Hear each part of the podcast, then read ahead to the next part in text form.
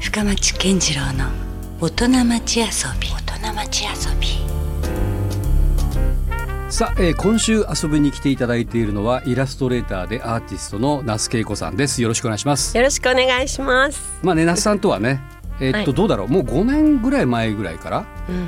うん、ようやくこう出会ってというかもっと前やないと。いや本当？意外と最近ですよだってそう俺かそう昔だって東京時代とかも那須さんのこと知らなかったしそうやね。うん東京時代は分かってなかった。うん、でなんかほらフェイスブックとかそういうところからちょっとつながっていった感じじゃなかったでしたっけ、そうですね。うんそうだそうだ。ねはい。うん、だからそんな意味ではあんまりちゃんと那須さんのいわゆるこうじっくりとお話を聞いたこともなかったし、はいこれはいい機会だなはい。ということで今ね、はい楽しみにしてますので、はいよろしくお願いしまあすり。がとうございます。でそれこそ先月ですけどもねう9ん月あの六本松の蔦屋書店で、はいえー個展、まあ、いわゆるこう3人展ということで、はいえーまあ、この番組のゲストにも、まあ、並んでますけども、はいあの写真家の尾形秀美さんと、はいまあ、同じくアーティストの鮎川陽子さんに続いて、まあ、那須恵子さんとあ真ん中が私です。あそうか真ん中そうが那です須さんで最後が陽子ちゃんそうです。ということで八月あれでも発案としては結構なんか那須さんが、そうですそうです。最初にこうそう、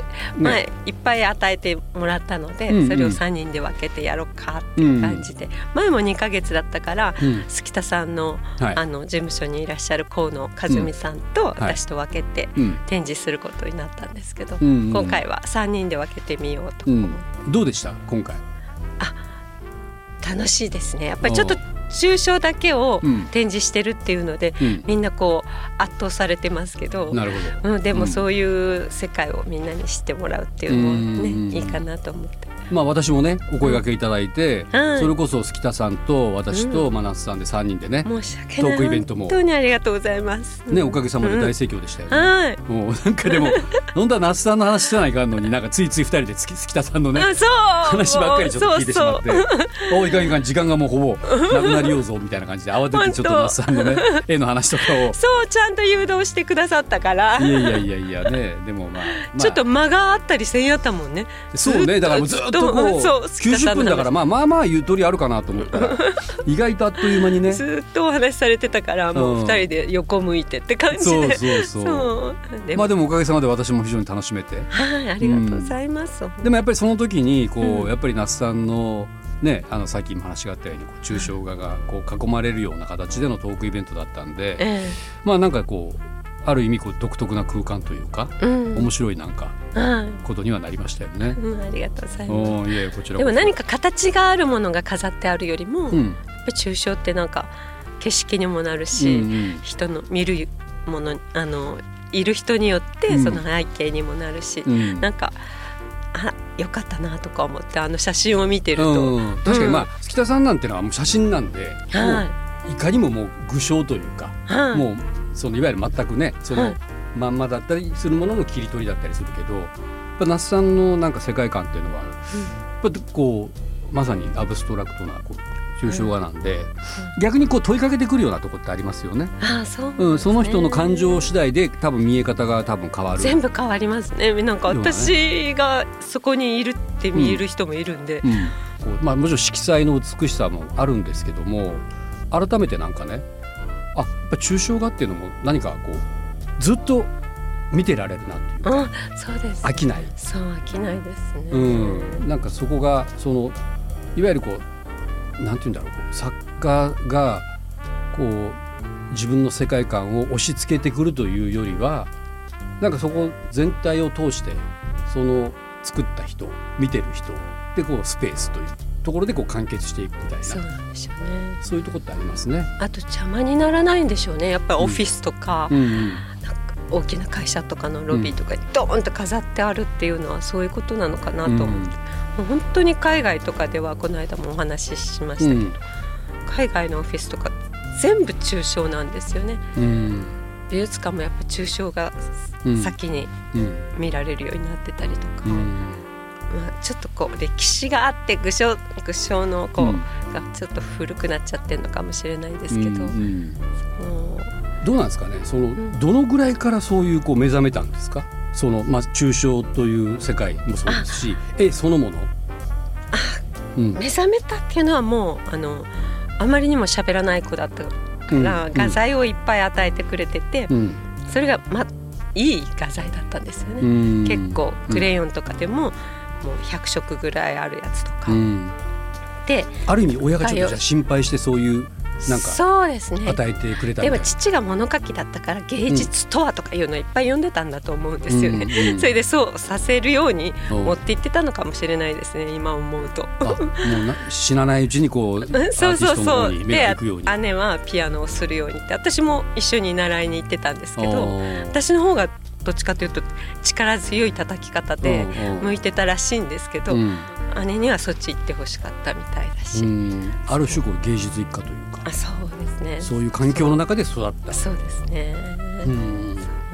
んでじゃあもうずっとちっちゃな頃からあず絵っはと描ちっきちゃ続なけてたんですか。頃から描いてて、うんそれで良い子とかあの幼稚園のうん、雑誌がありますよね、ああ子供の頃にねあ見るやそうそうつ雑誌ね。はい。あれのあのなんかもう表紙とかうん。入選とかしてたみたいあもうそんな頃から頭角を現して。それはもうね幼稚園の人が出してたみたいで、へー親とかじゃなくてちなみにその頃の絵ってどんな絵だったんです父をか。ガーンって描いてました父の顔をそれ具象じゃないですか。うんうんそうですそうですであす。でもちょっと見てみたいなその絵も ね。ーめちゃくちゃ大きくドア描ッかプ顔そうだけのアップ。はいへーダーンって描いたのがおもうう幼稚園生ではこれは珍しいみたいになっておーおー体がちょこっとついてたんじゃないかと思おーうんでよすけどくそのほら子供の時に描く絵って大体そうじゃないですか。お父さんの絵、お母さんの絵。うんでそこのまた感じとは全然違う感じのタッチだったんですか。そうですねそんなに変わんないと思うけど、ううんんうんでもドカンって書いてるのはちょっと衝撃だったのかもしれないですよそうね。か。うあんまりん、乗るぐい。らいだからおーだって全国から送られてくるわけですよそうねですね。それで乗ってたぐらいだからそれ乗ったという感覚はもうその時から覚えてました。あ覚えてます、あね、自分はちょっとそこに選ばれたんだという。うんうんうん。あやっぱ嬉しいすご。すごいんだってそうでもちょっと分かってないかもしれないおーで4歳の時うに、ん。あの幼稚園内で手すりがないシーソーに座ってたんですようん。そしたらそれをポンってあの、うんなんて言うんでしょうあの反対側板を、はい、うん。反対側を押した子がいてう、ん。でそれでひっくり返って、うん。左手を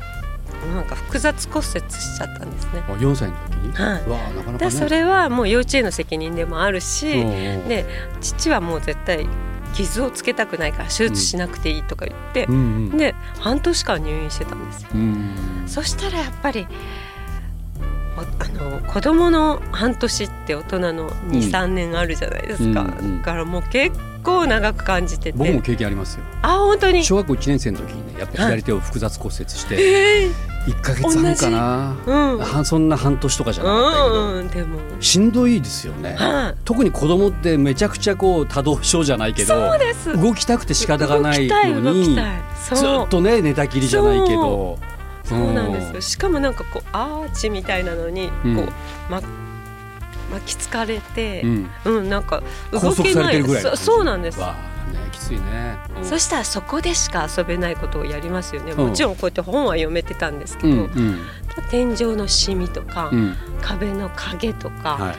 壁にあるちょっとなんかこう虫が歩いてる姿とか、うんそうんれとか枕をはい自分の耳に当てて心音を聞いて遊ぶとか、おーそんなことして、まあ何か発見していくんですよねそそうの中でもねそうなんですおよ。ーおーだからそれが中学生の時のプログレにつながって いく もなるほうどこれは本当にイエスとかおーピンク・フロイドに出会っておーこれだって私うん好きこの世界とか思ったしお ーおーおーなるほどねなんかちょっとある種一貫してるよねはいそういう意味ではねそうですねそうですねこ世界としてはね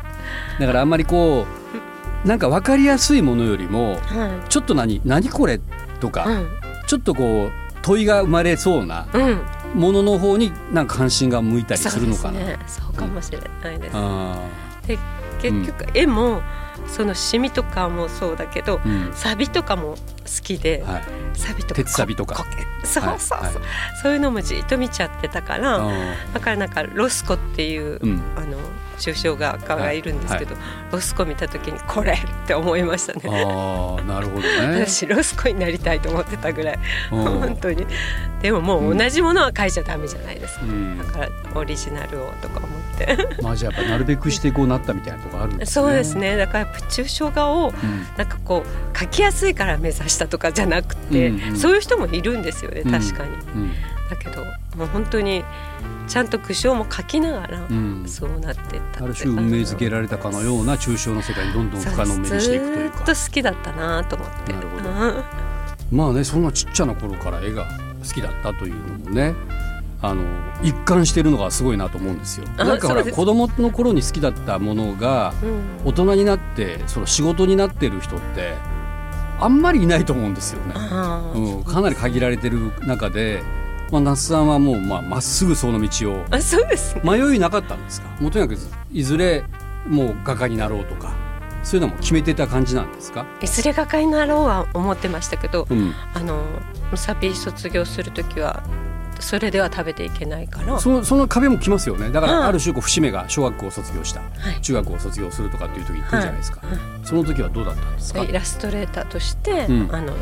あっち来たものをうん、ちゃんと描いて、それで生活してました。あそっかだからそういう、あのいわゆるこうちゃんとお金にするはい、方法もありますもんね。うんでイラストレーターと画家を一緒にするなんてずるいとか、うんそれはあのイラストレーターとかが別物だとか、うんもういろいろ言われますよ。うん言われるけど、ういんや生活しなきゃいけないからって感じで。そうねうんうんうん やっぱりちゃんとそれはそれで独立してやっていこうと思うし、いやそれにしてもですよそんな簡単にイラストを描いたからって言って簡単にすぐお金にならないでしょう、いやこう下積みじゃないけどいるあったんじゃないですかそういう時時期もまず売り込まなきゃいけないし実績を作らないと、私なんか売り込みっていうのうがん、できなくて、おう、なんかこうあここはこうした方がいいとかもし言われたら、うん、結構すっごい傷つくと思うんですよね。あでも割とそういうちょっとご用聞きって言ったら言い方悪いけど、はいそういう仕事でもあるじゃないですかそうです向こうねのクライアントの意向にこうあもちろんそうですこ答えなきゃいけないかクらライアントに言われるのは全然いいんですよあ売り売り込みに行って間のそのデザイナーさんとかに言われるのもあうんちょっと辛いかもとかなるほどじゃあどうやってそこの道を切り開いていったんですかどうなんでしょうね、うんなんかちゃんと仕事をいただいてますおーいくつからそれがあの食えるようになったんですかイラストで、 21ぐらいか早っなもうじゃあ短大だったからはおーもうすぐいうんそうですそうです仕事にありつけるっていうそうですあの、うんちょっと本のあのイラストをか、はい担当したりしてたから、うん担当してるんですよ、うん、だからでもそれって最初からそのなんて言うんだろうこうちゃんとあのいわゆるこうなん先生と言われるぐらいの人と同じギャラがもらえるわけじゃないでしょそうですよねね駆け出しの頃は、でもちょうどバブル登ってくる頃だったから、うんうん今とは桁が違ううん若い時の方がいいですあそっかむしろ景気も良かったし、恵まれてたうん時代でも今なんか紙の媒体はもう全然です、確かにね今だったらもしかしたら大変だったかもしれないですね、はそういう仕事を選んだ時にねい、。そうですねうんでむしろ私たちに頼むより若い人に頼ん,、頼んだ方がうん超安く頼めるみたいで、うんうんうんそううんうんあじゃあ逆に今の方が割と仕事としては厳しかったりするんで厳すかね。しいですよおー本当になるほどねうんうーんそうですねなかなかは奪われていってるって感じい。おでー そのうち AI が書くんじゃないかとかみんないろいろ言うんですけど、うんやっぱり生で書いてる方がいいうんうんですよねなんか手書きのそ方が。ある意味こう似て非非なるっていうかそのいわゆるやっぱイラストレーターとはいわゆるアーティストっていうのはうん全くちょっと違う。そうですねやっぱクライアントありきでうん注文を受けて書いてるのがイラストレーターだから、で勝手に描いてると言ったらあれですけどそれがまあ画家ですよね。そうですよね、ん自分のためうに、んなんかもう本当に自分を見つめながら、うんどんどんこう奥に入っていっちゃうって感じだから、今それ両輪ですかじゃあそうですね、おうーん、でもやっぱり画家の方が増えてきたと思うけどそうなんですか。うん、でもそれは一番でも理想とも言えるんじゃないですそかうですねねはこういう絵を描いてくれって言われるんじゃなくて、自分が描きたいものをいうん描いてそれが例えば売れるとかは作品展ができるとかってそういですねう方が幸せなような気がしますけそどうでね。すねうんインスタができた頃に、うんやっぱりインスタから注文来てました海外から、ああなるほどね、んそこは国境も越えるしね。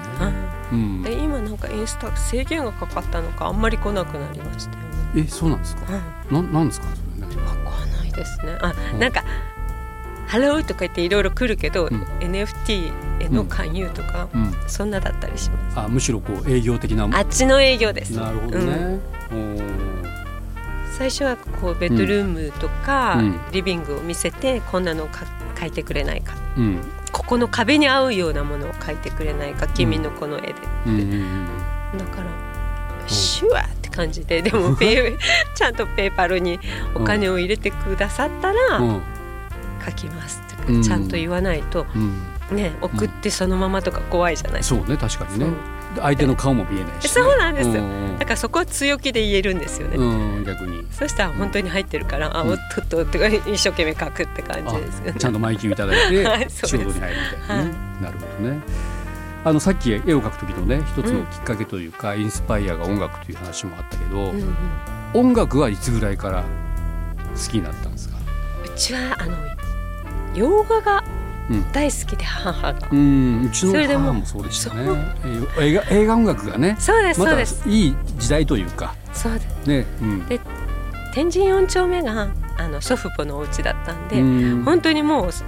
ピカデリーとかスカラ座とかそこそのまま行っちゃうって感じでうんうん毎週何か見てたんですようね、んでももちろん字幕も読めないけど、うんもうその雰囲気にうんもうやられてて、うんずーっと映画音楽が大好きで大好きで、うんで私たちちっちゃい時ミュージカル流行ってたでしょうん何例えば「マイ・フィア・ルレディ」とか「南太平洋」とかあサウンドオブミュージッちクっとちかゃい時ってもう本当に幼稚園生とかですけうんど、うんうんでその延長で、うんうん中1ぐらいかな「ザッツ・エータテインメント」って、はいはい、もうその集大成というかね、ハリウそうでッすドのいそうでろんすなあミれューをジカル。全部見てみたらうんもう最高とか思っちゃって。確かに、あれはなかなかね。でうんうんそれで後からまた見るようになって、はいうんでもうとにかく映画音楽とかうんあとクラシックでもチャイコフスキーとか、うんバレエ音楽が大好きで、うんバレエもちょっとややらされてたって感じなんですけど、であのこう抑揚の強い音楽が大好きうで,、んでそこに急に入ってきたのが T-REX のイージーアクションだっああ、まあでもあの当時のリアルタイムで思い返すと、もう大スターでしたもんね、日本でもね。た T-REX、 T-Rex うんそうですか、うん、俺もかなりだからあの、うんまあ兄貴の影響もあるんですけうど、んうん、あの T-Rex はもう出るシングル出るシングル全部やっぱりそうか買ってましたもんね。うんうん、そうです。それで「へいへいへい」ってなって、うんもう超盛り上がるじゃんとか思って、うんもう本当にレコード欲しいから日額に買いに行くみたいな、なるほど。そうです、まあちょうどグラムロックとかがね、はい日本にもどんどんそうです、まあ、デビッド・ボーイもしかり、ね、そういう、まあ、モット・ザ・フープルとかいいろんなグそうルですープがそ次うです々とうんうん、出てきてた時代ですよね。でも私たちあの小学生入る前か中学生の頃に、モンキーズやってたでしょテレビあでテレビでね、うん、あれでモンキーズのテーマもやられてはいはレコード買ってもらったい、うんんで、すよね。わかるわかそうる、あれもかなりね、まあ、そう見てたかな。うんねうえ、んすごいかっこいいと思ってました。うん誰が好きでしたか僕やっぱビートルズですよ入り口は、あ本当にうん、ちょうどだから1970年で僕がちょうど小学校、えー、4年生うんうんの時に、はまあ、ビートルズって解散するじゃないですかいであの解散してからなんですようんうんその気になりだしたのがうん、まあ、ちょっと年もまだね小学校23年ぐらいじゃかんなかったですそんなに分かんないでしょ前髪が伸びすぎるとビートルズになるよって言われてましたよね、だからその小学校4年の頃にたまたまいとこのお姉ちゃんがねうんうちにこうビートルズのレコード忘れて行ってたものがあってでそれをまあ何の気なしに僕がその興味本位で針を落として聞いてたら「うわ何これ」みたいな。えうんのに気がついてちょっとね今思えば「オールディーズ」っていうアルバム、はいまあ、ちょうど初期の、まあ、ベスト版というか、うんそのアルバムがあってジャケットがまたいいんですよ、あのちょっとサイケデリックなえーそれ那須さんし見たことないですか「オールディーズ」っていうビートルズあの時にしか出てなかったレコード版なんですけどえね、ーでそれがたまたまうちにあったんで、まあ、そっからそうこしハマってばっかしもう一直線僕もそのままもうだ今現在に至るみたいな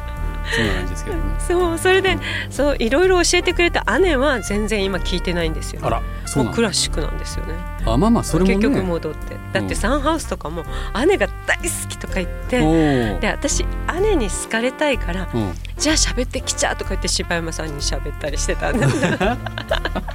あもうだから福岡で活動しているサンハウスそうあのの日学で、日学でねそうですそうですもだうからあのキクさんとかね柴山さんがずっとあそこにいたしねそうなんですよ、うんでなんかデビッド・ボーイみたいな人がおらんとか言って「うんうんええよお化粧しとんしゃ」とか言って、うんうんでお姉ちゃんが「気になる気になる」とか言って、うんでまたお家に帰りましたまた行きました、 またいるっていう感じで、うんいやもう私好きかも」とか言ってう、んたら私が話してきちゃうとうか言んっそて、その時いくつダスさんが私6年生です、ね、子供っすよねはいもう子供がサンハウスのよくショートショートパンツあの履いてちょっと見るた感じだけでもパンチがあって 近寄りがたい柴山さんによく言ったねねおーでもでもおかっぱしてあんまり変わってないっちゃ変わってないんですけどね私うん女の子だからまたこういけるのかなあそうみたいですねうんそう俺らはもうとても近寄りがたいと いうかあのガイタレのライブ行ったら必ずいるんですよ柴山さんあ本当もうすぐわかるんですよねあそうです一ね番目立つじゃないですかあそうそう目立つの好きやしね当時金髪うなんていないしもうああ誰かあのまあ最初はわかんないですよサンハウスの柴山さんとかもねねなんやろうあの人とかってえうんしばらくそういう時期があってそうそ後うで僕もサンハウスを知ってあ、うん菊さんだったんだっていうのが分かるんですけどね。うん、なるほだどからね。ピアノの楽譜を買いに行ってるんだけどもう柴山さんを探すにだんだんなってしまってうんで柴山さんに「ちょっとデビッド・ボーイっぽいですよね」とか言って話しかけたら「そう」とか言ってすごい喜んで くれいやて喜ぶでしそょれからすごいよく覚えてくれて、でしあの母にもちゃんと挨拶してくれて、真面目な方じゃないやですかあ実際のそう人なんもですよね。すっごい真面目な方だから、うんうんあお母さんにもちゃんと挨拶しとくとか言って立ち上がってうんこう、あるアウトリガーで。おーうんなるほど。みんなで並んでうんハンバーガー食べるって、なんか変なまあねその今話に出てるアウトリガーとか日本楽器もね福ビルもなくなってしまってねねえもうジャパンねそうですね。そうそれでうん鮎川さんとか篠山さんとかもなんかうんゾロゾロって来た時があってうんうんえーめっちゃかっこいいとか思ったら、うん今度コンサートがあるけんって言っうんてくれたんですうよ、ん券をそれで行こうか行く前かすっごい姉はなんか迷ってて、うんうんでも私もお姉ちゃんとだったら行っていいって言われて、もうその時は中1だったのかうんな、うんで行ったんですけど、うん姉がなんか私なんか不良になった気分になったって言うんですけど、うん私はどっぷりやられうんて、うんもう超かっこよかったとか思って、うんもちろんねダブルミーニングの歌詞とかも全然意味わかんないで、うんうんうんうんただの蛇の歌歌ってると思ってるし ただのレモンティーだしねあと後でいろいろ分かってくるみたいなね、そうあらとかも、うんうんうんなるほどね。そうなんですようん面白いなそのね、うん経緯がね。ねもう早熟ですよね。そうですねそんな小学校六年生でサンハウスを知るとか、うん、で初もめて聞いたうん深町さんと一緒ですよやっぱりまね、うん上がいるから上がいるとやっぱ早いうんそうねでちょっとす待ねてると刺い激うかが強くて、うん下はどっぷりはまっちゃうっていうことですよね、